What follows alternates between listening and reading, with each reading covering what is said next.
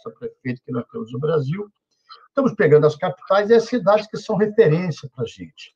Então, hoje eu estou apresentando a todos vocês do Brasil inteiro. Tem gente que vem do Oiapoque ao Chuí, viu? do Rio Grande, passa pela zona é, oeste do país, né? centro-oeste, pessoal de Goiânia, de Mato Grosso, Mato Grosso do Sul, vai para todo o Nordeste, de Sergipe, Pernambuco, Pernambuco, Paraíba, Ceará, Maranhão, passa pelo Pará, Amapá, Rio de Janeiro, Rio Grande do Sul, óbvio, Santa Catarina, Paraná, é o Brasil todo que vai se comunicar com a gente.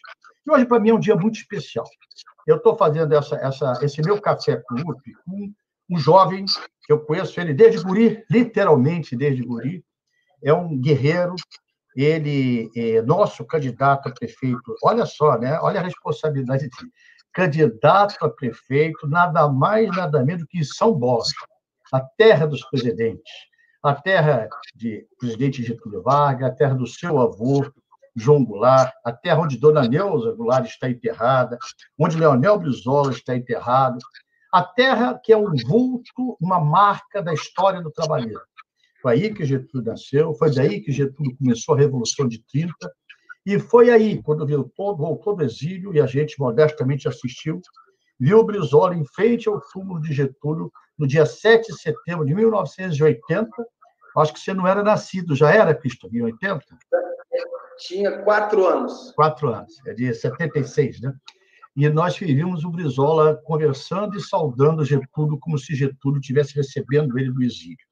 Então, a Terra, Christopher, eu tenho muita emoção, eu estou muito triste que esse ano eu não conseguia ir. A gente sempre ia, quando o Brizola estava vivo, dia 24 de agosto.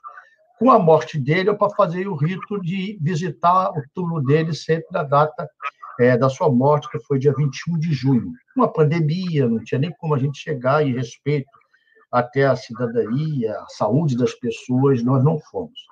Mas eu estou falando isso tudo para dar as boas-vindas, a minha felicidade, a minha honra, o meu orgulho de receber esse jovem, Christopher Goulart, que tem um desafio da vida. Não é fácil ser filho, ser neto de um João Goulart, que foi presidente da República, das figuras mais injustiçadas da sociedade brasileira, um homem que foi derrubado pelas suas virtudes, não pelos seus defeitos, e todos nós os temos, ele também os tinha em menor escala do que nós, viu, Cristo? Mas um brasileiro, um, um gaúcho que mostrou ao Brasil que era amor à pátria, um defensor intransigente dos trabalhadores.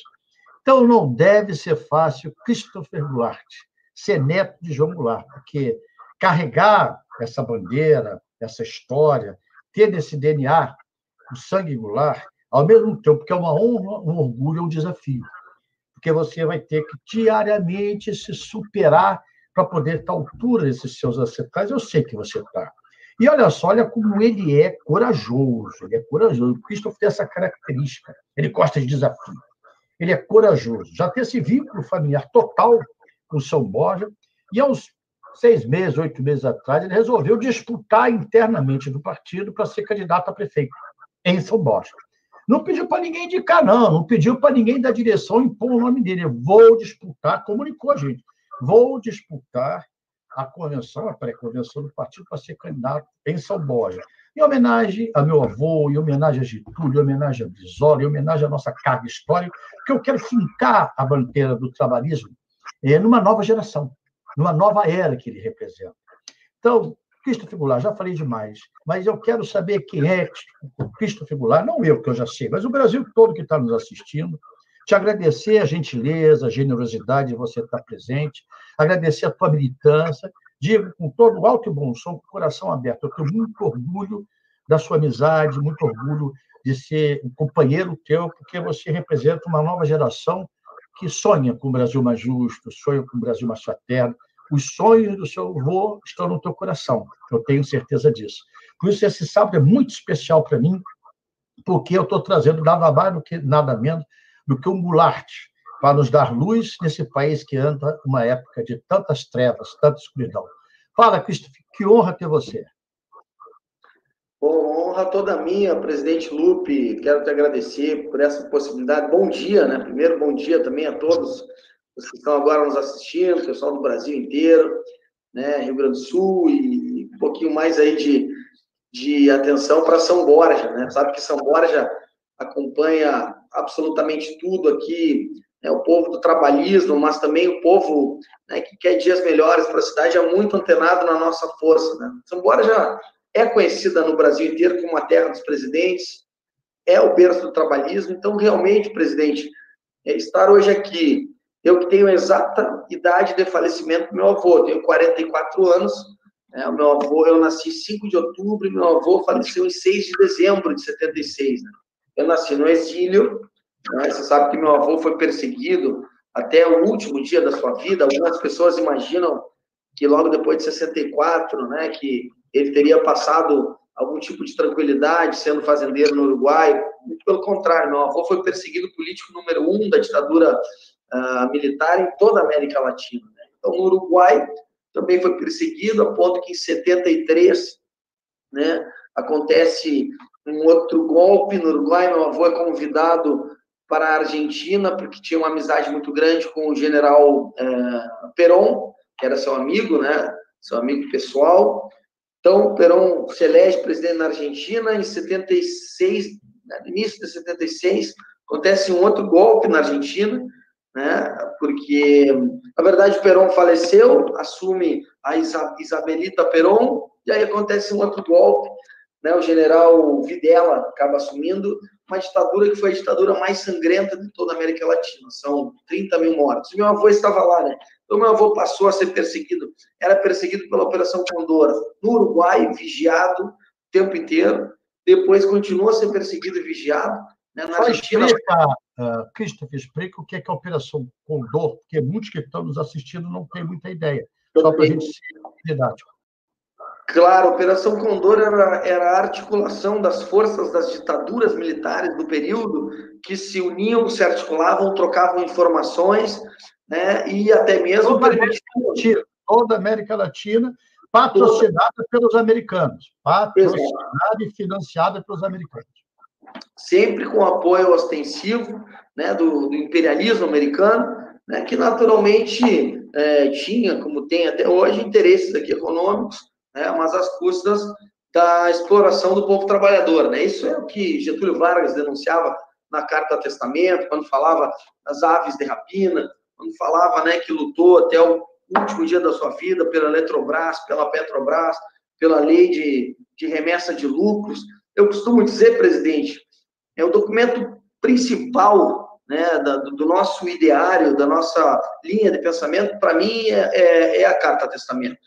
Eu digo para todos os trabalhistas, todos aqueles que quiserem conhecer de forma sintética o que é o trabalhismo, vá na Carta Testamento, que ali está escrito né, tudo que o presidente, nosso maior né, líder político, inspiração política, uh, delegou para o meu avô, o presidente João Goulart, e meu avô sempre foi alguém extremamente leal, um homem de causas, né, extremamente leal à causa do presidente Getúlio Vargas. Só para lembrar e... todos, João Goulart foi ministro do Trabalho do presidente Getúlio Vargas. E olha só que abusado sou eu. Um jornaleiro acabei sentando na cadeira que foi. Eu fiz aqui no Rio, meu gabinete chamava-se Gabinete João Goulart. E a cadeira que estava no sótão que sentava João Goulart, a mesa. Eu acho que você chegou lá, você foi lá na. Sim, sim.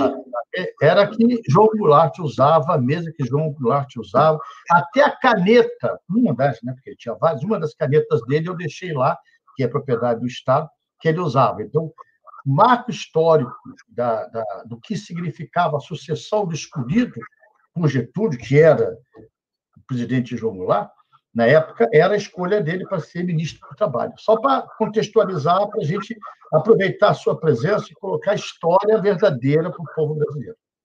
É, é isso, presidente. Ele, se, o, a história do meu avô é muito intensa e breve. Eu costumo sempre apontar isso que passa batido, às vezes, pelos olhos das pessoas. A vida política, olha que interessante esse dado. A vida política do meu avô, política efetiva, vai de 47 até 64. Isso aí soma apenas 17 anos. Então você veja que em 17 anos foi o presidente que mais avançou em relação às reformas de base, reformas estruturais, institucionais, dialogou em praça pública, assinou o decreto da Supra, encampou refinarias, quer dizer, falou em reforma tributária, né, mais lá na década de 60, reforma agrária, eh, administrativa, educacional, quer dizer, realmente ele queria alterar os problemas da base né, da pirâmide social do Brasil, e não apenas né, o vértice dessa pirâmide. É por isso que reformas de base, porque alterava as estruturas, e é por isso que ele foi deposto, e sempre com essa linhagem, nessa linhagem de pensamento, uma linhagem né, que vem de Vargas, que antes é uma linha de Vargas... De coerência, né, o Christopher, é uma linha de coerência.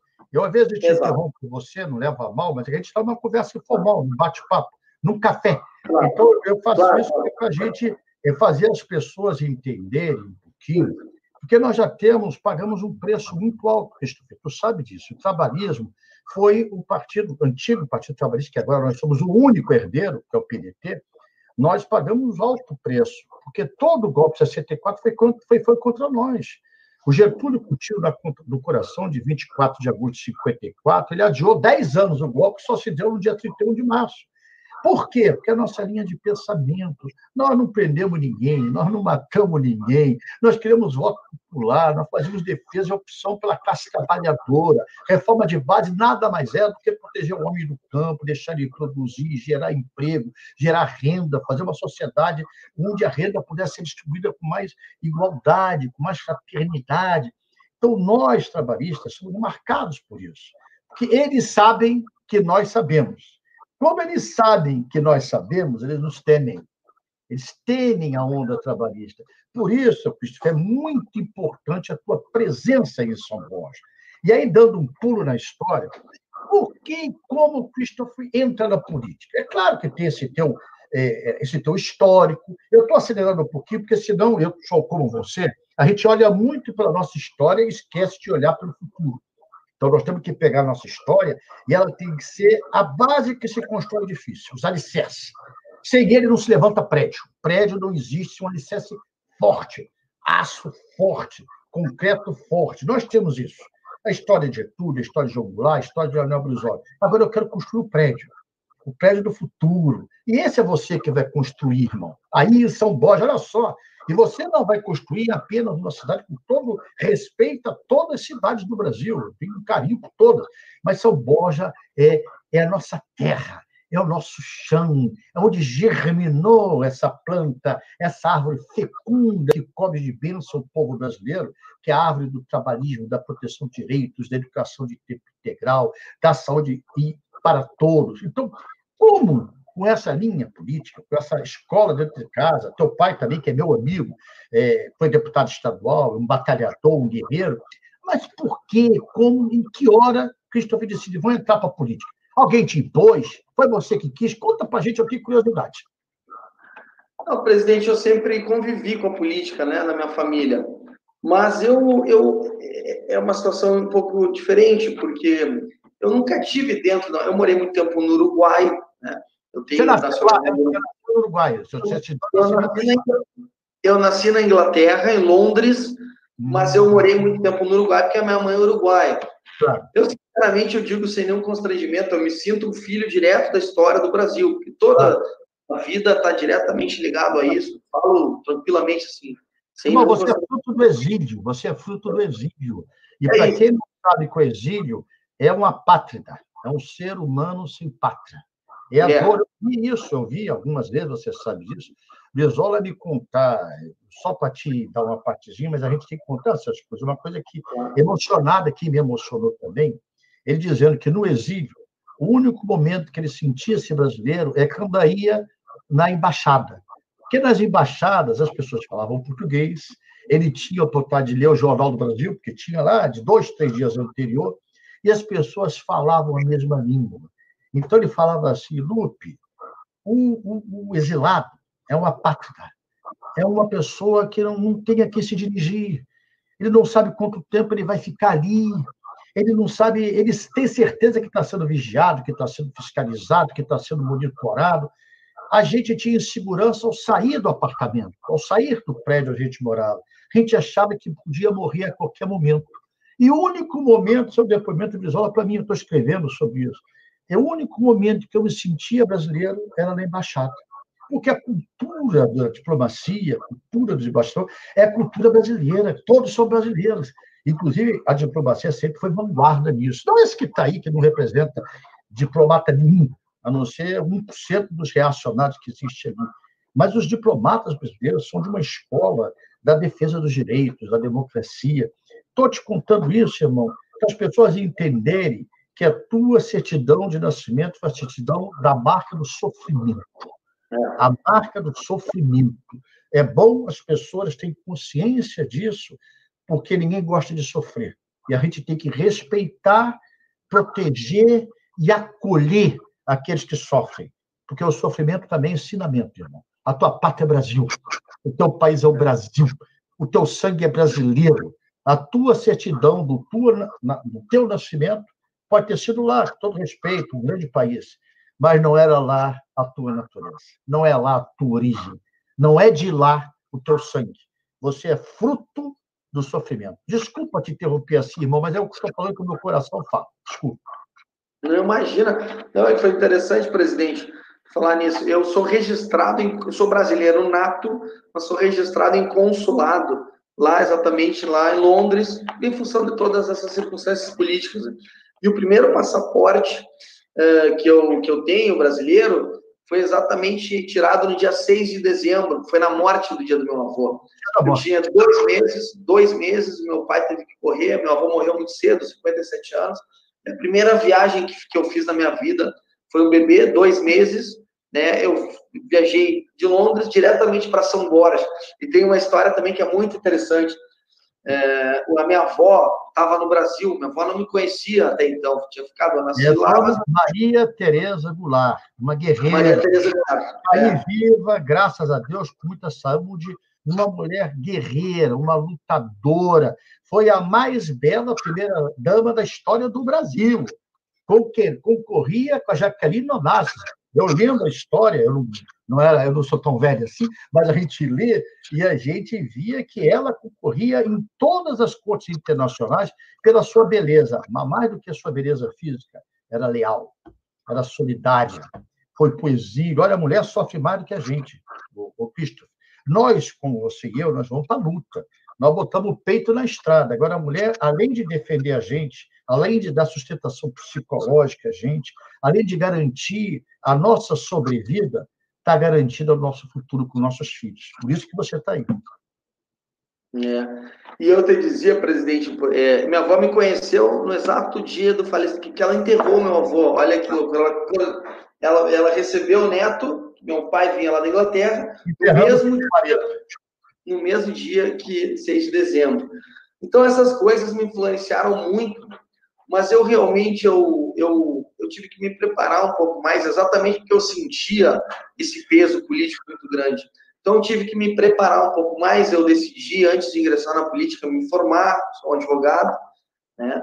porque eu realmente eu, eu sentia que eu não tinha ainda condições é, de suportar essa carga, esse peso, também não tinha experiência. Estou falando já né, lá, alguns anos atrás, 20 anos atrás. Eu só passei a ingressar mesmo na política, efetivamente, a partir de 2010, como eu, na condição de advogado, comecei a investigar o caso provável ali, do provável assassinato do meu avô. Então, a partir daí, comecei a dialogar com a imprensa, essa coisa toda, comecei a me envolver, porque aí eu tive que estudar muito a situação uh, né, dos países, da, da repressão, da Operação Condor, e eu compreendi o significado do meu avô nesse cenário todo, eu entendi que a grandeza dele, na verdade, ele era o rei, o primeiro o rei, né, entre aspas, né, caído num tabuleiro mundial, primeira de tantas né, ditaduras que se instalaram. Então a representação dele era um líder que tiraram o seu chão, um líder é que roubaram o seu chão, roubaram Exatamente. a sua terra. E a partir daí, presidente, então de 2010 até aqui, eu aí realmente, mas eu me propus, eu nunca tive ninguém que me que, que, que, me diga como é que eu tinha que fazer, porque eu me propus realmente aprender, e nesse sentido eu sou muito grato ao PDT, às instâncias, que eu me propus aprender, eu me propus observar como é que faz o deputado, como é que faz aquele presidente, como é que faz aquele senador, como é que é os órgãos internos de militância. E eu fui aprendendo, fui observando, sou muito observador, saber me portar, quando que eu tenho que falar, quando que eu tenho que me impor, quando que eu tenho que ficar quieto, né? Como é que eu faço? Assim? E nunca ninguém me explicou como é que eu tinha que fazer. Então, eu costumo dizer que eu aprendi mesmo indo para o choque, né? para o enfrentamento, né? para o choque mesmo. E, e, eu acho que eu aprendi, tenho certeza, né? Para mim, o PDT é uma escola, sou muito grato a ti, inclusive, que acompanhou essa minha caminhada desde o início, né? E, eu, e, e tenho, já como vereador em Porto Alegre, que fui, secretário municipal da assistência social em Porto Alegre, já fui diretor de uma secretaria de esporte e lazer em Porto Alegre. Faz mais de 10 anos, presidente, que eu escrevo em jornais de grande circulação no Rio Grande do Sul, Zero Hora, Correio do Povo, escrevo artigos, quer dizer, me sinto lisonjado, porque é sinal de que, que a opinião pública se importa né, com, com o que eu escrevo ali, né? Porque eu passei a ler muito. Aí fui eleito primeiro suplente do senador em 2014, indicado pelo meu partido. Né, o meu compromisso sempre será com o trabalhismo. Comecei a militar, passei a né, ser integrante da executiva estadual do meu partido, membro do diretório nacional.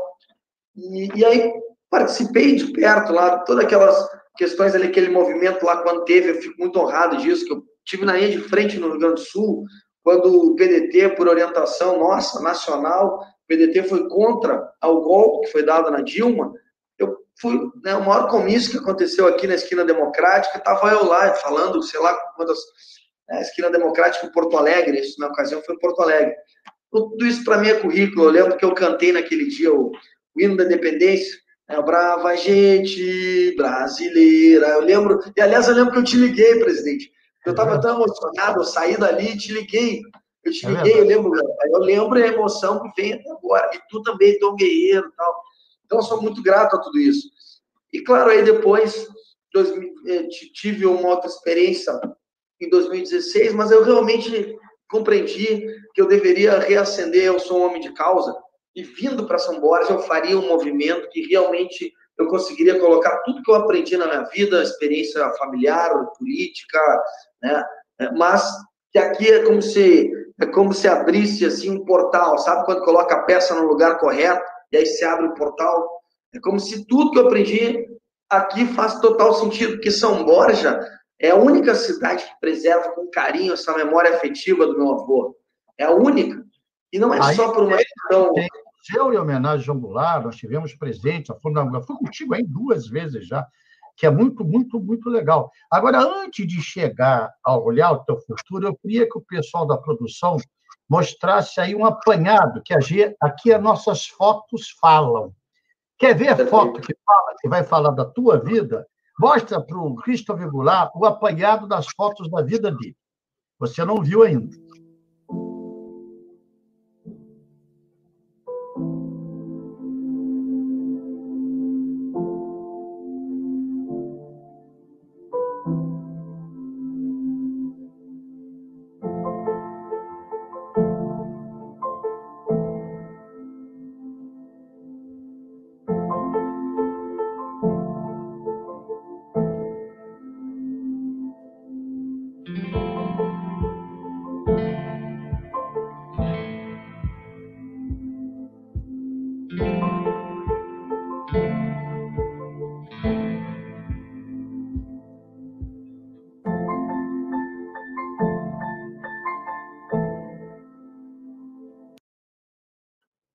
Cristo, ah, bacana. falam. Obrigado, eu, obrigado. Vou botar esse nome, as fotos que falam. Porque não precisa falar o que é, não precisa é, ter nada escrito. As fotos, quando elas têm conteúdo, quando elas têm história, elas têm verdade. E a verdade, irmão, é avassaladora. E ela está contigo nessa hora. Por isso eu quero voltar para nossa São Borja. Por que São Borja? Você pegou uma experiência, você estava contando, né? Dez anos, já foi secretário municipal, já chefiou, já comandou, se formou, é suplente de senador, o primeiro suplente de senador pelo PDT. E eu achei interessante, ele me liga, olha só, ele diz assim, Lupe, o que, que tu acha de eu ir para São Borja para resgatar um pouco a minha própria história, é um pouco dever de gratidão da minha família é, para com o meu avô, para com o que o meu avô me representou, e para com um povo que sempre foi muito fiel ao trabalhismo, fiel a Getúlio, fiel ao meu avô João Goulart, fiel a Leonel Brizola, que está no mesmo túmulo que o nosso querido Jean. Eu, eu queria muito é, colocar meu nome à disposição no Partido de São Borja. Eu, aquilo me cativou, rapaz, me emocionou. que eu digo assim, o guri, poxa, ele podia ir, você viu, ele tem três ou quatro filhos tem três ou quatro filhos. Tem três filhas, três filhas. Cada uma mais bonita do que a outra. E ele, e eu achei tão bonito, porque um jovem, 40 anos aí, 40 e poucos anos, ele, ele, ele querer homenagear alguém que já partiu há tanto tempo, 1976, o ano que ele nasceu, ele querer homenagear a sua história e ele estudar para homenagear a história. E ele não quer ser nomeado chefe de nada em São Borja, ele quer colocar e construir a sua carreira política onde seu avô terminou. Isso é lindo, Cristo, isso é bonito, isso tem verdade, tem simbolismo, tem carga histórica. Amigo, você é um vitorioso. O resultado eleitoral, olha, desculpa a sinceridade, eu quero ser benção, mas não é tão importante quanto o ato que você faz ao fincar o nome Goulart de novo, com esse teu primeiro nome, Christopher, nessa terra benta de São Borja. Diz pra gente por que São Borja, por que tu é candidato a prefeito. Fala que eu já falei demais, eu sou chato pra caramba, eu falo muito. É que eu quero muito poder fazer com que São Borja se cresça, seja vista para o resto do Brasil e se desenvolva econômica, social, politicamente. Eu tenho acompanhado muito, tenho andado muito aqui na cidade de São Borja. Ah, existe uma pobreza assim, muito grande. Eu quero poder ajudar principalmente as pessoas que mais precisam né, eh, de políticas públicas. Aqui em São Borja, a educação, a atual gestão, não construiu uma sala de aulas que é aqui na cidade de São Borja. Nós temos nenhuma, metas. Nenhuma. Nenhuma, nenhuma, sala de, nenhuma sala de aula desmantelou a rede de assistência social. Já merece cartão vermelho por isso. Tinha que ser expulso de campo. Então, né, e, e, mais do que isso, é, inclusive a própria rede ali de turno integral, de tempo integral, sei, aqui existe né, esse nosso projeto do Darcy Ribeiro, né, aqui também não tem atenção devida. Então, eu quero poder também contribuir né, fazer com que os, os alunos, né, até sete anos, as crianças até sete anos, possam né, a, a serem alfabetizadas. Eu quero poder aplicar na prática o que toda essa história me ensinou, principalmente na questão da, da educação, valorizar os educadores, não é só os professores, os professores também. E aqui São Borja, presidente, você sabe que é um dos poucos municípios que paga o piso, né, o piso para os professores, e a atual gestão agora não repõe os reajustes necessários.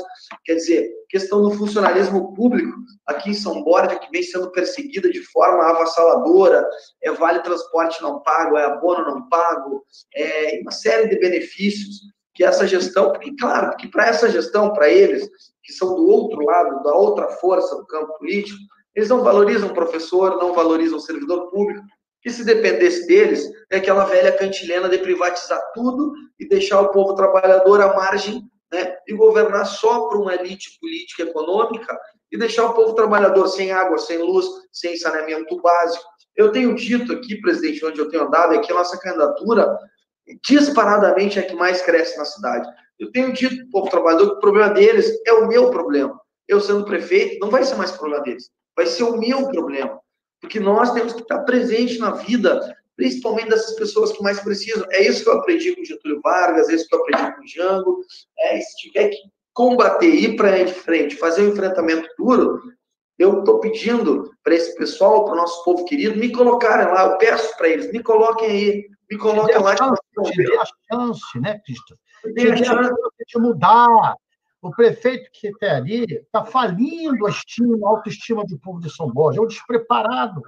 Um homem que só e uma escola não merece o respeito da gente. Não merece, não merece, definitivamente. Porque não tem respeito com o futuro da nossa gente. E o futuro é educação, irmão. O futuro está tá no mundo. Sem educação não há libertação. Educação é fonte da libertação. Então, é fundamental. E mais, o, Cristo, você não vai ter sozinho. Eu sou presidente nacional do teu partido e você é membro da direção nacional do partido. Ele é um dos 300 membros da direção nacional. Nós vamos ter 28 deputados federais, quatro senadores que vão lutar ao teu lado. Nós sabemos que São Borja, na carência, com os parcos recursos que tem, precisa de investimentos. Precisamos levar para você emendas dos deputados federais. Temos aí dois, o Pompeu de Matos, meu amigo, que esteve caminhando contigo ontem em São Borja, o Afonso Mota, que é outro direto, fraterno amigo, Nós temos condições de pegar as nossas bancadas e pressionar para resgatar a terra dos presidentes. Eu não estou falando de qualquer terra, não, gente. Eu estou falando com a fonte do trabalhismo do Brasil. Do Brasil. Leonel Brizola não era de São Paulo, era de Carazinho, aí um pouquinho, é, alguns quilômetros de São Paulo. Ela fez questão, antes de morrer, de estar com o seu corpo ao lado de João Goulart, ao lado da sua querida Neuza Goulart, pelo simbolismo que o que representou Getúlio, que representou João Goulart, Dona Neuza, na sua vida. Então, compromisso, irmão, com o teu futuro não é só o futuro da população que vai votar e vai te eleger prefeito. Todo o Brasil vai querer te ajudar, irmão.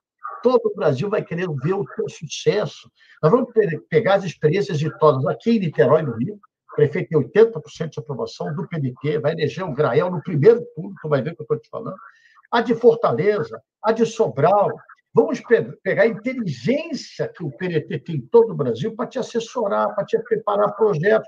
Você, irmão, isso é compromisso público, está sendo transmitido para todo o Brasil. Você terá no PDT, e eu, pessoalmente, como presidente, um, um, um, um seu embaixador, né? embaixador com os não com as qualificações que eu não tenho para ser, apenas como quem vai querer fazer toda a gestão para te dar condições de fazer uma boa gestão. Que competência você tem, história você tem. Então, eu quero falar isso muito claro, que tem muita gente assistindo nesse momento, para que todos saibam que a tua vitória é a vitória de Getúlio, é a vitória de Jango, é a vitória de Brizola, é a vitória do PDT, é a vitória de quem acredita numa educação de qualidade, você tem esse compromisso de tempo integral, como é o mundo inteiro. Então, Cristo, pode ter certeza, irmão, nós vamos estar juntos. Hoje, amanhã, na tua vitória e depois do teu governo. Obrigado, presidente. Eu, quero dizer também para todos aqui que estão nos assistindo que, que para me propor a, a levar esse estilo de vida que eu levo, que é fundamentado em causas, eu não conseguiria ter chegado até aqui se eu não tivesse pessoas como tu, pessoas que acreditam em mim. Então, sou muito grato a todas as pessoas que acreditam em mim. Fico muito feliz, porque às vezes as pessoas, muitas pessoas não conseguem enxergar qual o sentido de lutar por uma causa, qual o sentido por insistir tanto em algo que às vezes parece que não chega, qual o sentido. Mas é que eu não vejo sentido na minha vida se eu não fizer isso. Eu costumo dizer para as pessoas Acho que a vida me ensinou, a única coisa que a vida me ensinou é lutar, lutar e lutar e lutar. Eu não sei, eu não sei fazer mais nada que não seja lutar. Por isso que eu acho que vou ser um bom gestor, porque eu vou ter causa. E aí eu quero agradecer a pessoas como tu, que em todos os momentos estiveram presentes, né? porque sabe que eu também batalho por ti, batalho por todos, porque a causa não me pertence, a causa pertence a todos nós. Na verdade, nós somos uma grande família que quer o futuro de uma cidade melhor, mas eu sei que também em São Borja eu vou conseguir dialogar com o resto do Brasil. Eu sei disso. Eu quero te dizer, presidente, que eu sou muito consciente que se for prefeito, eu sei que nós vamos poder fazer daqui a pouco, até mesmo, um, um, um, contraponto ao governo federal, que é a antítese de tudo que nós representamos. Porque aqui tem uma ideologia, tem uma causa, tem um sentimento, né? tem um berço, tem uma referência, e é uma referência que o Brasil precisa dessa referência. Então, modestamente, eu tenho certeza que em São Borja eu também vou contribuir para daqui a dois anos nós elegermos aí o nosso presidente Ciro Gomes. Eu sei disso, eu preciso disso, eu acredito nisso, porque eu acredito num Brasil muito melhor. E esse agora, Brasil melhor parte para o São Borja. Agora, ajuda a todo o Brasil compreender. O PDT já foi governo em São Borja. Né? Nós já tivemos prefeito, foi bom prefeito até por sinal, como é que foi formada essa aliança, que é praticamente a mesma que elegeu o nosso prefeito? Diz a população como é que é, quem é teu vice, quais as qualificações. É bom todo mundo saber. O Brasil precisa saber e quer saber. É, foi muito importante. Aqui, aliás, nós, nós juntamos todo o campo popular. Aqui é PDT, PT, PCdoB. Essa aliança não seria possível. Também faço uma homenagem ao meu se Deus quiser, futuro vice-prefeito René Ribeiro, quero que marquem esse nome, um grande companheiro, um lutador, alguém que já foi é, vice-prefeito da cidade, e com muita maturidade nós compomos o campo, nós somos a única. Numa gestão do PDT com o PT, não foi isso? É, nós estamos repetindo que o René Ribeiro já tinha sido eleito vice-prefeito com o, o PDT na linha de frente. Então, agora nós estamos repetindo isso, somados ao PC do B somos a única frente, é, digamos assim, centro-esquerda, da cidade, juntamos as forças, e depois tem outras duas, outras frentes aqui que representam o mesmo campo político, né? Então, nós somos muito coerentes. Né? É a única oposição autêntica em São Borja. Essa é que é a verdade. É a única oposição autêntica em São Borja, que somos nós, é o 12. E estou muito feliz, porque eu sei que isso também, de alguma forma, também chama atenção, né, por ser São Borja, no resto né, do Brasil, de alguma forma, porque é uma aliança importante, né, uma aliança né? Uma aliança que o pessoal costuma dizer esquerda raiz. então, isso, isso, mas só que isso teve muita consciência nessa construção. É um projeto, né? Então, eu, eu realmente sinto que eu estou contribuindo para algo que vai além das fronteiras de São Borja. Eu quero poder falar, por exemplo, é, em diálogo, em cooperação com outros países. Aí as pessoas olham assim, estranho, mas como assim? Tu quer ser prefeito? Sim, eu quero construir, por exemplo, com países que historicamente têm apreço com essa história de São Borja. Vou te dar um exemplo. Jango foi o primeiro líder latino-americano a abrir fronteiras comerciais com a China. Lá na década de 60 foi recebido Mao Tse-tung. Eu quero levar para o embaixador chinês a cidade de São Borja para buscar investimento. Meu avô morreu na Argentina e aqui nós somos fronteira com Santo Tomé. Quero levar para o Daniel Scioli né, que agora foi escolhido embaixador da Argentina, também quero levar para ele alternativas para nós aumentarmos a nossa integração aqui. Né? Aqui tem uma ponte que faz a, a integração entre Brasil e Argentina. Esse tipo de possibilidade que só a história, só essa caminhada que eu tenho pode apresentar para a cidade. Mas falar também em, em mecanismos, em, em, mecanismos internacionais, né, que, que eu tenho certeza que estarão atentos, porque o que nós estamos fazendo aqui realmente vai além das fronteiras.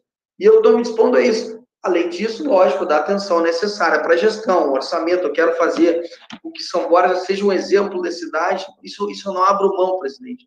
Seja um exemplo de cidade de gestão participativa.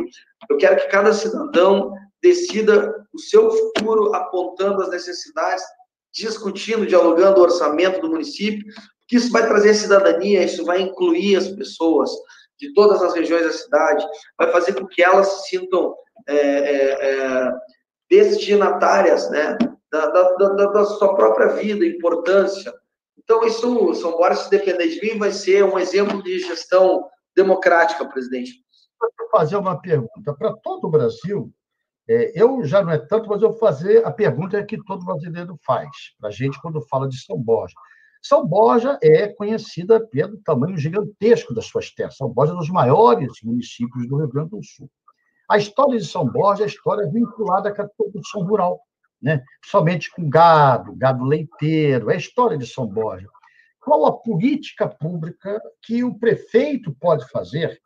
Porque aí também tem muitas pequenas e médias propriedades, muitas, muitas. Eu, eu, eu arrisco dizer, se tem o conhecimento que você tem, que você está aí ou não, que é um dos estados brasileiros em que a terra conseguiu ser mais é, é, equilibradamente distribuída, porque tem muitos pequenos e médios protetores de, de terra. Qual a tua palavra, qual o teu projeto para a área de produção rural, que é tão importante numa cidade como São Borja? Pois então, presidente, eu penso que a gestão pública tem que ser um parceiro do produtor rural né? principalmente porque muitas vezes tem oscilação de preço, né? a produção né? tem, que, tem que ter também o um preço justo, mas então, assim, nada melhor, até porque a prefeitura, ela, evidentemente, que arrecada muito com a produção. Então, acho que ter primeiro boas estradas para fazer um escoamento da produção, mas tem que estar permanentemente articulado, inclusive essa nossa articulação com o resto do Brasil, para fazer pressão né, política, para que é, o produtor tem, a título de exemplo, né, capacidade de fazer um, uma produção com um preço justo, mas equilibrado com o poder público. Mas não só isso, nós temos aqui também o produtor, o pequeno produtor, né, o, o produtor né, que trabalha no campo, que, que, que, é ligado à agricultura familiar. Então, nós temos que dar subsídios a ele, nós temos que fazer. Aqui tem é, assentamentos, né, então nós temos que levar política pública levar estrutura para o cara que está sentado, para o homem, a mulher que está no assentamento. Nós não temos que perseguir, porque aqui, até isso tem aqui, presidente, é, o prefeito que persegue o pequeno produtor rural que planta na sua terra e que quando traz é, a sua produção para a cidade, para vender na rua, ambulantes, são perseguidos pela gestão, os seus produtos são retirados pela gestão. Como, como ideia para você, com a tua inteligência, experiência que você está adquirindo aí, examinar, que é o seguinte, aqui no Rio, que nós não temos uma grande produção rural, nós já fomos um grande produtor rural, rural na área do, do, do vamos dizer, ali pega é, a região oeste do estado, noroeste do estado, fomos grandes produtores de café, ainda tem na área do campo, região sucocoleira, e gado leiteiro, ali na região de Santo Antônio de Pádua, Miracema, aqui no, no sul fluminense, e também no sul fluminense. Eu pergunto, sabe o que o Brizola fazia? A merenda escolar, as escolas públicas, só compravam os seus produtos do, do produtor rural local. Ovos, carnes, todos os hortifrutis, arroz, feijão, porque garantia renda para essa gente que produzia na localidade, barateava o custo, porque um dos maiores custos que tem a produção é de armazenamento e transporte, que é muito caro. Isso encarece muito a fruta, a verdura, qualquer coisa, porque o cara às vezes tem que viajar 400 quilômetros, 300 quilômetros, dependendo de onde ele vai vender o produto, pegar um, um centro comercial maior. Então, é muito importante ter um incentivo do que o município tem que ser o melhor e mais importante comprador para hospitais, que precisa ter as refeições dos hospitais, para o próprio funcionário público, na merenda escolar, nas escolas públicas. Eu sei que você pensa nisso porque você já me falou, mas eu estou dizendo, essa marca da população sentir a parceria, a garantia de que aqui no Rio, irmão, nós chegamos a comprar toda a produção leiteira, toda, toda, toda, toda. E faltava. E a gente, aí as pessoas que tinham sua pequena propriedade, média propriedade, tinham que produzir mais e ficavam felizes porque tinha um rendimento. E o preço caía 30% porque o cara comprava na localidade, não tinha transporte, não tinha armazenamento. Eu estou. Aquilo que é uma coisa que a gente já conversou, para que o homem do campo não, não se assuste com a gente. Nós queremos ser parceiro. A prefeitura pode ser um grande, por exemplo, fiador do pequeno e médio proprietário. Ela dá a fiança de pode pegar com o BNDES, que tem dinheiro que não acaba mais e só empréstimo para graúdo. Ele tem que ajudar o pequeno e médio produtor a ter seu armazém, a comprar seu frigorífico, a financiar a compra do seu caminhãozinho. Né? Então, a prefeitura também pode ser um grande fiador, ou seja, quem vai assinar a garantia. Eu estou aqui, desculpe estar tá falando essas coisas, aqui nós estamos ao vivo, é improviso, nós estamos entre companheiros, nós temos que falar. É para você, é, é, eu sei que você pensa assim, eu não tenho dúvida disso, é apenas um pouco da experiência que a gente viveu e que eu acho que se adapta com muita tranquilidade. E São que é muito mais rural do que o Rio de Janeiro. Né? O espaço rural do Rio de Janeiro é desse tamanho, só para a gente frutificar o nosso debate. Perfeito, presidente. É isso, a gente tem que dar atenção realmente ao que São Borja. Né? Esse setor é um setor é, fundamental né, para a manutenção, mas aqui também gira muito setor de serviço, setor de comércio, né, a própria construção civil. Todos esses setores, claro que eles giram via de regra, né, é, é, no, é, no, setor primário, né, que é a produção de, é, de, de, arroz, que é muito forte. Né? Agora, agora, nós temos que estar atentos exatamente para fazer com que essa produção seja equilibrada, com um olhar também e um incentivo até na, na, na agroindústria, né, no âmbito está no campo, estava falando muito bem nessa nossa ideia de poder comprar a produção, a própria produção, até para baratear custos então, ah, essa, essa contribuição para nós será, será fundamental. Eu venho de uma família né, de, um, de um grande fazendeiro. Agora, uma coisa que eu também não abro mão, presidente, isso eu levo como, como, como um valor assim, bastante firme, é a conscientização social. Nós, historicamente, trabalhamos conceito, né, e nós temos que estar sempre atentos, de alguma forma, né, a distribuir riqueza, a criar uma sociedade mais harmônica. Né? E é isso que nós vamos, de alguma forma, eh, trabalhar a fazer com que quem produz, fazer com que aqueles que geram emprego para a cidade, e lembrando sempre que eu sou um adepto da escola de Pasqualini, do equilíbrio entre as forças do capital e do trabalho, não existe um né, sem o outro, tem que ter um equilíbrio. Agora, nós não abrimos mão da conscientização social, né, porque um povo só se desenvolve quando tem mais oportunidades para todos, quando tem desenvolvimento social, quando a qualidade de vida para as pessoas é, é, melhor. E realmente isso aí só se consegue com emprego. Né? Nós temos que, obrigatoriamente, São Borja, peço aqui uma atenção para todo o Brasil através do teu programa, já aproveitando na condição de candidato a prefeito, essa é uma meta fundamental. Nós temos que trazer emprego para cá, investimento, nós temos que trazer indústria para cá. Pode ser ligado ao setor primário, mas pode também não ser. Porque essa gente aqui, presidente, problema gravíssimo aqui na cidade, que as famílias têm que se é, separar. Filhos, irmãos, mães, pais, se separam e as pessoas têm que sair da cidade de São Borja porque não tem oportunidade. São mais de 20 mil desempregados. Até para estudar, né? Até para estudar, para poder ter acesso a uma educação melhor, não desmerecendo ninguém, mas é uma realidade. É, São Borja tem um polo educacional muito forte, aqui tem o Unipampa, o IFE, o UERGS, que também foram obras nossas do PDT, só que, por vezes, é, não existe espaço para as pessoas trabalharem. E é isso que eu quero fazer, eu quero trazer investimento para a cidade, porque eu sei que girando a economia, as pessoas tendo né, é, é, seu, seu emprego, seu trabalho digno, gira toda, circula toda a cadeia da economia. Isso para nós vai ser uma prioridade do nosso governo e já peço ajuda para ti, presidente, nesse sentido aqui para a nossa querida São Borja. Você tem a certeza, Cristo, que nós vamos estar juntos. Você sabe que eu fui ministro de Trabalho cinco anos. E alguma experiência a gente adquiriu nesse processo. A principal, para mim, é que garantir o trabalho com a carteira assinada, criada por Getúlio, com o 13 terceiro e com 100% do salário mínimo de aumento que deram no João Goulart, é garantir a maneira mais eficiente de distribuir renda. Não tem no mundo contemporâneo nada mais eficiente de distribuir renda do que carteira de trabalho assinado e emprego. Da dignidade, da autoestima. Então, nós precisamos, você está falando, é de, uma, é de uma sensibilidade, uma profundidade ideológica. Nós somos trabalhistas. O trabalho é a nossa mola que movimenta todo o processo social. Não há dignidade sem emprego, não autoestima sem emprego. E o emprego bem remunerado, na área de educação, na área de saúde, na área da produção rural, na área da medicina, em todas as áreas nós temos que ter como referência principal um emprego bem remunerado, porque esse é o nosso foco principal. E aí, eu quero te levar uma ideia que eu acho interessante. Você sabe que eu gosto muito de música, eu gosto muito de cultura, eu sou, eu sou apaixonado, eu tenho duas terapias. Uma é futebol, porque eu vou para futebol, xingo todo mundo e não preciso gastar com dinheiro com terapeuta para curar meus traumas. E a música me relaxa a música me relaxa profundamente. É, eu fico com esse foninho que eu estou hoje falando contigo, quando caminho aqui, eu moro aqui no Leme, eu caminho escutando música uma hora e quinze, quando volto parece que eu sou outro.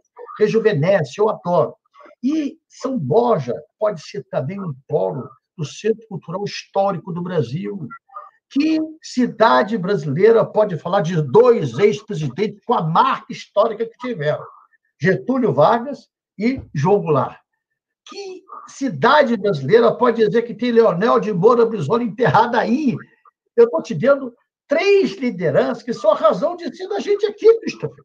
Você está aqui, eu estou aqui, um ex-jornaleiro, sem nenhuma tradição na política, uma obra do acaso. Eu estou aqui porque o trabalhismo abriu essa chance. Brizola me abriu essa chance, eu tive a chance, a oportunidade, a sorte de conhecê-lo, não com esse Jango, porque Jango morreu em 76, e eu só comecei a participar efetivamente do trabalhismo em 77, quando voltou do exílio é, Brizola, eu não tive a oportunidade, ele só voltou em 80, eu não tive a oportunidade de conhecer Goulart, porque ele morreu em 76.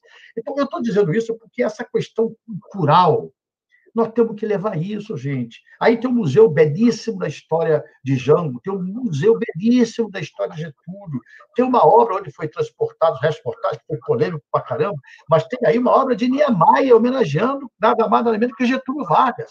Tem um cemitério onde está lá João Goulart, onde está lá, quer dizer, o simbolismo, né? Neuza Goulart, onde está lá Leonel Brizola.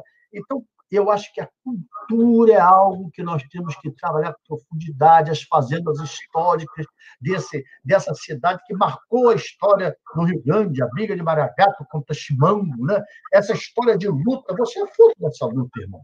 Então, o turismo cultural, a gente vê em muitos países do mundo. Né? Você vê isso na Espanha, em vários estados espanhóis, você vê isso em Portugal, você vê isso na França. Vivem vivem do turismo cultural, de dar um banho na história. E São Borja é a história do Brasil, irmão. Tudo passa por São Borja. Né? Da década de 30 para cá, não se discute o Brasil sem passar por Getúlio, por João Goulart, por Leonel Brizola, pelas suas posições políticas, pelos seus momentos de espaço de poder. Então, estou falando isso tudo porque eu acho fundamental, Christopher, isso que você está falando, questão agrícola, questão de geração de emprego, educação de qualidade, saúde, isso é um programa de governo. Né? A gente, sem perceber, está ouvindo você falar um programa de governo. Não está lendo, você está falando, você está se preparando para esse desafio de ser prefeito. E a questão cultural. A questão cultural, o que tu pensa de fazer de São Borja uma espécie de celeiro da cultura brasileira, a terra dos presidentes? É, São Borja também tem uma característica nesse sentido cultural de ser a primeira cidade dos sete povos das missões. Né? Tem toda uma tradição.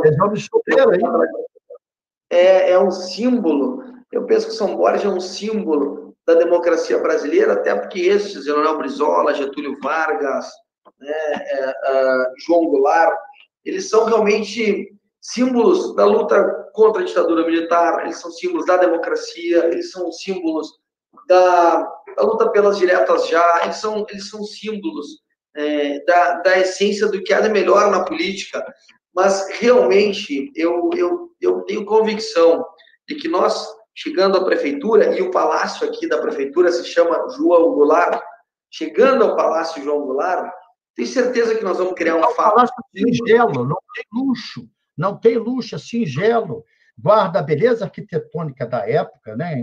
Preservada, mas é simples, como é o homem do campo, como é o gaúcho de origem. É interessantíssimo. Então, eu tenho certeza que chegando à prefeitura, nós vamos estar criando um fato de repercussão nacional. Eu costumo dizer, né, vamos colocar São Borja um novo protagonismo nacional. Isso, para mim, não tem nenhum tipo de vaidade, até porque não tenho essa vaidade. Mas eu sei que, usando é, esse fato, nós vamos trazer realmente recurso, investimento, valorizar a cultura da cidade, valorizar. E aqui tem algo interessante, presidente. Você sabe que isso é tão forte, e até isso nós temos que nos preocupar. Que esse legado não é só para São Borja, é para o resto do, Brasil, essa linha de pensamento. E aqui a atual gestão, eles descaradamente, assim como o presidente né, é, Fernando Henrique Cardoso queria acabar com a era Vargas, publicamente ele disse isso, aqui em São Borja tem prefeito que agora né, colocou São Borja como se fosse a terra do fandango, sem nenhum demérito ao fandango. É uma tradição, sem nenhum demérito. Mas é uma tentativa ridícula e vexatória de justamente tentar é, escurecer, de tentar colocar uma terra diminuir. em cima, diminuir. diminuir, diminuir o valor da terra dos presidentes, porque eles representam o outro lado, eles representam a ditadura, eles representam é, a repressão, e eles sabem que isso tem um valor muito forte, então, propositalmente, eles querem até isso fazer. Só que quando o povo se levanta, e o povo está se levantando, viu, na nossa, na nossa candidatura, o povo está acordando, porque eu sou um homem que vou com sinceridade, vou com. com e você é livre, você é livre, você não deve nada a ninguém, você está fazendo liberta. Você é um, dizia um termo, uma vez eu ouvi o Brizola dizer isso, eu adorei. Você é um insurreto. Eu adoro essa palavra, insurreto. Acho que ela tem uma força. Eu sou insurreto. Quando ele falou isso, eu procurei o dicionário para descobrir o que diabo é insurreto, né? que é uma palavra diferente. É uma pessoa que não se conforma com o establishment, com o status quo. É uma pessoa que se insurge, que tem força, a tua palavra, a tua presença, teu jeito de falar é de um surreto. É de alguém que não se conforma, é verdade, que não se conforma com a injustiça, que não se conforma com a incompetência, que quer, quer ser uma voz da contestação. Ah, isso que está aí. Esses que estão aí são os filhotes da ditadura, Cristo. São homens que não sabem dizer os nomes dos seus heróis, porque não têm tem vergonha deles. Nós passamos um programa aí, vai dar uma hora falando de jogo lá, falando de Getúlio, falando de Bisol, falando da nossa história, que a nossa diferença é essa, Cristo. Nós temos orgulho da nossa história. E você pode ser nosso futuro. É isso que eu quero passar para quem nos está assistindo agora. O trabalhismo tem isso que você já falou. E olha que eu estou falando com um jovem, eu tenho 63 anos, tenho idade para ser pai dele, ele tem 44, 43, por aí. Então, eu tenho uma, uma, uma vivência de entender que, sem ter essa visão de onde a gente veio, sem ter essa visão do resgate da nossa história, sem ter essa visão bonita, essa aula que tu está dando, de voltar para a terra do teu avô, para resgatar, a, até, até a tua satisfação, o teu eu pessoal de me ver. Como que diz assim, muito obrigado, São Borja. Muito obrigado pelo que fizeram com Getúlio, muito obrigado pelo que fizeram com meu avô, muito obrigado a referência que deram a Visola, muito obrigado que deram a dona Neuza, que foi irmão, irmã do teu avô, era querida irmã do teu avô. É, era, é, é, essa história, o, o, o, o Cristo é o que nos movimenta, é o que nos faz aqui, está aqui, mas essa história ela olha para o futuro. É o que você falou, como isso que é educação, como isso um equilíbrio, como isso gerar emprego, gerar renda. E para fechar minha parte, que eu falo demais, eu sou chato, né? mas eu sou assim, não tem jeito. É, eu quero fechar contigo uma coisa que é interessante, e você dá a palavra final. Você sabe que na minha relação com o Isola, eu fiquei ao lado dele do, quando ele voltou para o exílio, né, sem ele me saber que eu era pequenininho, né, ele me conheceu para valer depois na banca de jornal, quando eu, ele foi procurar o Zero Hora, eu repito essa história toda hora, não quero cansar, que todo mundo já ouviu, mas é, o Brizola não tinha muito assim é, a vocação para escutar música, a notícias tradicionais e tal. E eu levei uma coletânea das músicas de Lupicínio Rodrigues, que eu amo Lupicínio Rodrigues. Sou apaixonado por Lupicínio Rodrigues, que era um gaúcho, um gaúcho diferente, gaúcho poeta. Você sabe que todo, todo bom gaúcho, todo bom gaúcho adora o Rio de Janeiro. Desculpem, mas é verdade. Todo bom. E o Carioca adora gaúcho também. Tanto é que o Brizola é o único governador da história a governar dois estados por causa dessa receptividade que o Rio tem para com o gaúcho. Né? Bom, e eu falei dessa coletânea né, de Lupicínio e tal, e tem a música que ele compôs, várias lindas, maravilhosas, e eu cantei para ele, mostrei para ele a música do Grêmio, né, que eu, o, o, o Lupicínio Rodrigues, estava querendo ir o jogo do Grêmio, perdeu o trem, e com um grupo de jovens que estava com ele, foi a pé. E aí veio um estribilho da música. Até a pé nós iremos. Todo respeito dos colorados. É lindo, é lindo, é lindo. A, a, maneira de se compor. E olha só que a curiosidade. Meu pai era jornaleiro, né? trabalhava numa banca de jornal na Siqueira Campos, praça dos que a gente chama aqui no Rio de Praça dos Paraíbas. Né? É uma praça que fica na Siqueira Campos, é, é, na Zona Sul, Copacabana e conheceu o Lupicínio Rodrigues em frente à banca de jornal, que tinha um bar, hoje não é mais. E o Lupicínio fazia suas músicas no guardanapo, ele escrevia as letras da música dele no guardanapo. E era um boêmio, né? Era um boêmio. Então, um, um, essa história para te fechar, eu falei, a do Grêmio, o Brizola não deu muita atenção, o Brizola era muito ligado em futebol, e contei essa música, e eu gosto de provocar todo mundo, tem muito protesto. Toda, toda a, a, a live dele, todo ao vivo dele, ele canta uma música. Então, eu quero lembrar essa história de música. Lupicínio escreve uma música apaixonado é, por uma mulher que era casada.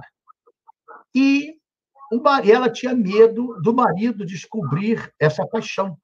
E ele fez essa música, diz assim: ela disse-me assim, olha a letra, Tenha é. pena de mim, vai embora, vais me prejudicar. Ele pode chegar, está na hora. E eu não tinha motivo nenhum para me recusar, mas aos beijos caí em seus braços e pedi para ficar. Então, a letra, a composição, o, o drama que ele viveu e o marido acabou descobrindo, sabe o que se passou, ele nos encontrou, e agora ela sofre somente porque foi fazer o que eu quis. E ele, não preciso falar, e o remorso está me torturando por ter feito a tortura que fiz. Por um simples prazer, fui fazer um amor infeliz. Olha a letra, olha a poesia, olha o retrato da vida real. E o Brizola de Pano não canta muito bem. Mas essa letra tem uma profundidade. Quem já não passou por isso? Eu comecei a rir. Isso é o retrato de um poeta, na minha opinião modesta, do maior poeta da música popular que no grande teu. Então, eu estou dizendo isso, você vai dizer, o que tem a ver isso com a política? O que tem a ver isso com o balai? Tem tudo, irmão, porque nós somos principalmente humanistas. Só gosta de música que tem acessibilidade, só gosta de futebol, de arte que tem acessibilidade. Então, amigo, eu quero te agradecer por você me dar a oportunidade de ver essa aula que você deu para a gente. Sei que tu está cansado pra caramba, né? tu está aí nessa maratona. E quero te pedir, encerra a nossa, a nossa ao vivo hoje já tem mais de uma hora. Eu prometi a você que seria uma para não te cansar mais, tem um dia pela frente aí. O que você quiser falar, e com a minha gratidão, a minha torcida, o meu empenho, a minha fé de que você, na Prefeitura de São Borja, vai honrar João Goulart Getúlio Brizola. Esse triunvirato espiritual, eu chamo de executiva celestial. Essa executiva celestial vai estar te iluminando, vai estar te protegendo e vai estar te mostrando os bons caminhos da boa política que nós precisamos fazer para a nossa cidade e para Ciro Gomes presidente em 2022. Fecha, irmão. Palavra de ouro para você e desculpa qualquer mau jeito. Imagina, presidente, de novo eu te agradeço, agradeço a ti, agradeço a todos aqueles no Brasil inteiro que eu sei que estão olhando para cá. Tem muita gente daqui, fora daqui de São Paulo, que está olhando com muita atenção, com muito carinho, mandando muita energia positiva aqui para a cidade. Então, eu quero agradecer a todos esses. Quero dizer para todos esses, dizer para ti, presidente, pode ter certeza que eu vou te representar com muita fibra, com muita luta. Eu não tremo na luta. Eu vou mesmo, porque é o que eu aprendi. Eu aprendi contigo, eu aprendi com o PDT, eu aprendi com a vida. Né? A democracia, a gente sabe, é um regime de conquista, não é um regime de concessão. Então, a gente se apresenta de forma firme, né, democrática, mas muita vontade de fazer com que essa cidade de São Borja realmente apareça para o resto do Brasil e eu poder contribuir econômica, social, politicamente para a cidade. Eu acho que nós estamos no caminho certo. Então, vou encerrar, já que você sabe que eu sou músico, né, presidente? Isso é uma lado que tu não sabe, né? Eu sou Desculpa, músico. Eu afinar, viu, filho? Eu só queria chamar a atenção para música, não é para a voz, né? Não, mas eu vou arriscar também, já que tu me permitiu encerrar, eu vou arriscar também, vou cantar lá em trecho que eu sou músico, tu falava aí na cultura, na, na arte, eu já toquei muito tempo, eu sou baterista, eu sou percussionista, além, claro, advogado, mas eu, eu sou muito ligado em música. escrevo também, estou escrevendo um livro, por sinal, da minha vida. Aliás, o, livro, final desse livro que eu estou escrevendo vai ser o que vai acontecer agora aqui na eleição, porque um livro de, é um livro de memórias da minha vida. Então, antes de vir para cá, eu parei de escrever e o final do livro vai ser o que vai acontecer agora aqui em São Borja. É, Deus queira que tenha um final feliz. Mas aí eu quero então homenagear a ti também com uma música que para mim faz todo sentido, tá? É do cara. Quem fez. Eu, eu, eu gosto dessa música na, na, na, composição e na voz do Jair Rodrigues, que é, do Rio de Janeiro, né? Que é aquela verdade, que tu sabe que para. É um paulista sambista. É. Então, e tem lá no festival de 60, que ele cantou, se eu não me engano, 60 e poucos, que ele ganhou um festival. Tá, tá, é muito conhecida essa interpretação dele aí no YouTube, se tu coloca aí, aquela música disparada, né? Que isso aí, para mim, diz muito da minha vida. Diz muito eu, da minha vida. A história. Olha, eu vou. Eu é... memória. Tu tá provocando alguém que ama música. Mas vai você que sabe. É assim, ó. É assim, presidente. Daí eu encerro com essa homenagem aqui, porque essa, isso aqui tem a ver com, com a história do meu avô, tem a ver com tudo que eu vivi, tem a ver com, com, o que a vida me preparou e tem a ver com o que eu tenho que fazer aqui no mundo. Porque eu tenho uma missão, eu, eu sinto que eu tenho uma missão. Eu sinto que eu tenho. A gente está numa terra que uma cidade missioneira. Eu, eu, tenho a cruz aqui, ó, cruz. A cruz, essa cruz aqui é a cruz missioneira, a cruz E eu, e eu, eu, eu, eu, sinto nessa vida que eu tenho uma missão tem tudo a ver com o que a gente falou. E a música é assim, ó. Prepare o seu coração para as coisas que eu vou contar. Eu venho lá do sertão, eu venho lá do sertão e posso não lhe agradar.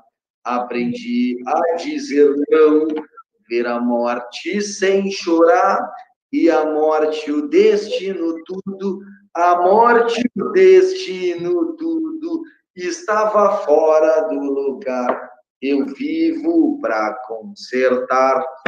Bonito. Parabéns, Eu tenho que procurar aqui para não emocionar. É, bacana, Cristo, que Deus te ilumine, te proteja, que a Executiva Celestial te dê essa vitória. E eu termino dizendo três vezes aquilo que eu quero para você: vitória, vitória e vitória. E o 12 na cabeça e no coração do povo de São Paulo. Obrigado, irmão. Felicidade, sucesso. E vai na tua caminhada, que teu caminho é da vitória. Doze neles, ó. Doze, doze, doze, doze.